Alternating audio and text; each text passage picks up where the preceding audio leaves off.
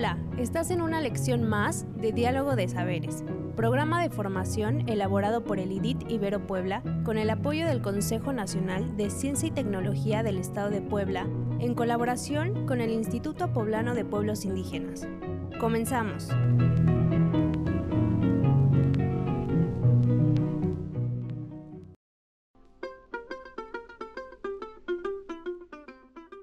El tema que hoy nos ocupa está relacionado con personas en situación de carencia causas de la pobreza y cómo podemos combatir la pobreza.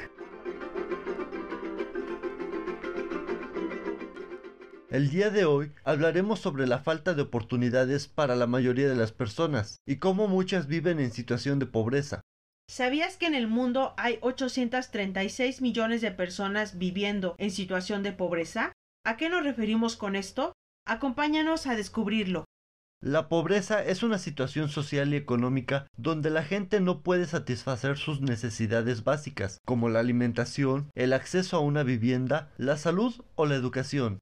Si estas necesidades no están cubiertas, la calidad de vida de las personas es menor, pues pueden generar un estado de desnutrición, enfermedad, analfabetismo, encontrarse en situación de calle o acceder a trabajos altamente precarios. Así, la pobreza va reduciendo la falta de oportunidades y las posibilidades para la sobrevivencia. La pobreza está relacionada con la falta de empleo. Sin embargo, muchas personas con empleo también viven en situación de pobreza. Esto es porque hay otros factores relacionados que tienen que ver con el sistema económico y político que nos rige como país. Por un lado, hay leyes que avalan salarios mínimos que no alcanza para sostener las necesidades de una familia y al mismo tiempo respaldan una repartición injusta de la riqueza, pues solo hay un pequeño sector de la población que obtiene ingresos muy altos, generando así una gran desigualdad económica y social. Por otro lado, tenemos tratados o leyes que permiten que los empresarios mexicanos o extranjeros generen empresas, pagando sueldos bajos y que además sobreexplotan los recursos naturales y contaminan los territorios. Otros factores que causan la pobreza pueden ser el cambio climático, pues las sequías producen escasez de alimentos y deforestación, que hace que el suelo pierda nutrientes y sea más difícil cosechar alimentos. Los conflictos armados, ya sean guerras o disputas de territorio por el narcotráfico, esto forza a la gente a migrar y hacer que pierdan, o al menos temporalmente, su hogar y su trabajo. Otro de los factores que causan pobreza es la discriminación hacia las mujeres, debido a los roles de género establecidos, ya que las mujeres están socialmente destinadas al trabajo doméstico, el cual no es remunerado, es decir, no es pagado, y en el caso de que se lleve a cabo fuera del hogar, es mal pagado. Lo anterior limita a las mujeres para que puedan obtener ingresos para desarrollar otras habilidades. Algunas acciones para combatir la pobreza son promover la agricultura para el autoconsumo, organizarse en colectivos para crear proyectos productivos a fin de resolver las necesidades de manera conjunta. Administrar el dinero del hogar, priorizando el bienestar familiar, educación, alimentación, salud, vivienda, etc. Recurrir a formas de intercambio de bienes y servicios como el trueque, sin la necesidad de dinero. Actuar de manera solidaria, es decir, apoyar a alguien que lo necesite. Exigir al Estado acciones y compromisos para mejorar las condiciones de vida de las comunidades. Recuerda, la pobreza tiene varias causas. Por ello, debemos llevar a cabo acciones que puedan mitigarla y combatirla, para que podamos generar una sociedad más justa, más igualitaria y con oportunidades para todos y todas.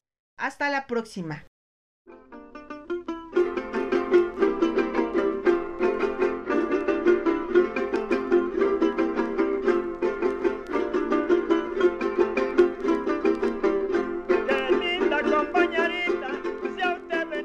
¿Cómo sabes que está funcionando y que vas por buen camino? Cuando nos organizamos en colectivo para crear proyectos productivos y resolver nuestras necesidades conjuntas. Cuando exigimos al Estado acciones y compromisos para mejorar las condiciones de vida de las comunidades. Es un derecho, no un favor. ¿Cómo sabes que se está haciendo mal y no es el camino?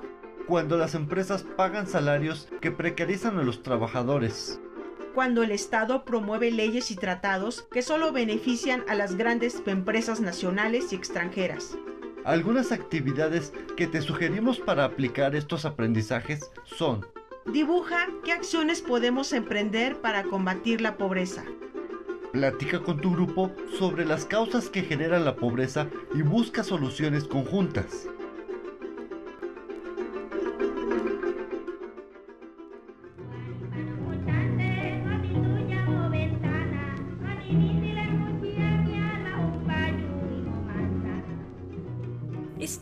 Lección más de los educadores del programa de formación Diálogo de Saberes. Te invitamos a seguir este diálogo horizontal entre los pueblos indígenas de nuestro país y el mundo entero. Visítanos en www.nododeeconomiasocial.com diagonal saberes.